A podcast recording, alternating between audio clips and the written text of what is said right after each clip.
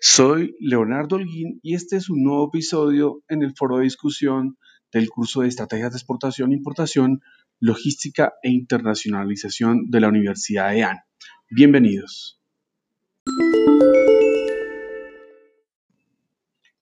Todo está en el detalle.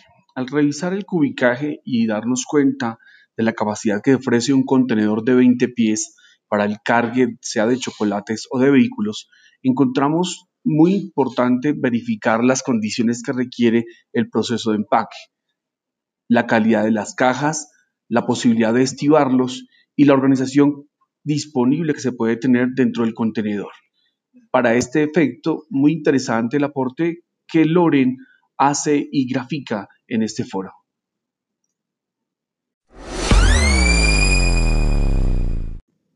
El tiempo como factor logístico.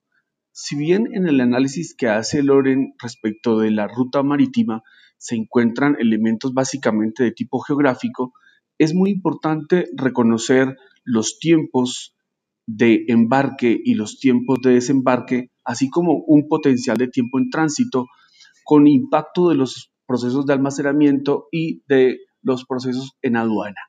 Todo esto incluye dentro de la logística las tres, los tres factores que inciden directamente, que son tiempo, costos y calidad.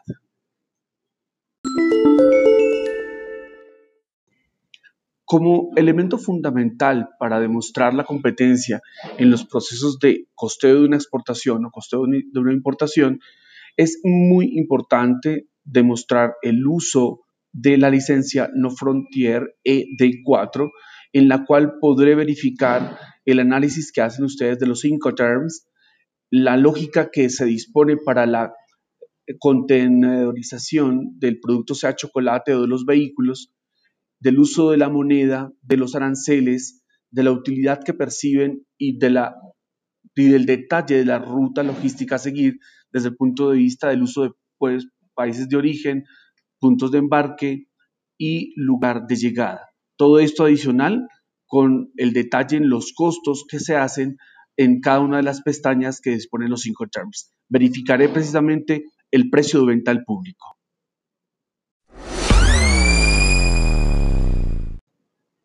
Bien, me despido entonces invitándoles a continuar participando en este foro, dejando evidencia en esta semana del proceso de simulación de costos, de uso de Incoterms, de clasificación arancelaria de todos los elementos que se descubran alrededor de la acumulación de origen para procesos de importación y exportación. Estoy atento a sus registros y opiniones y comentarios. Muchas gracias.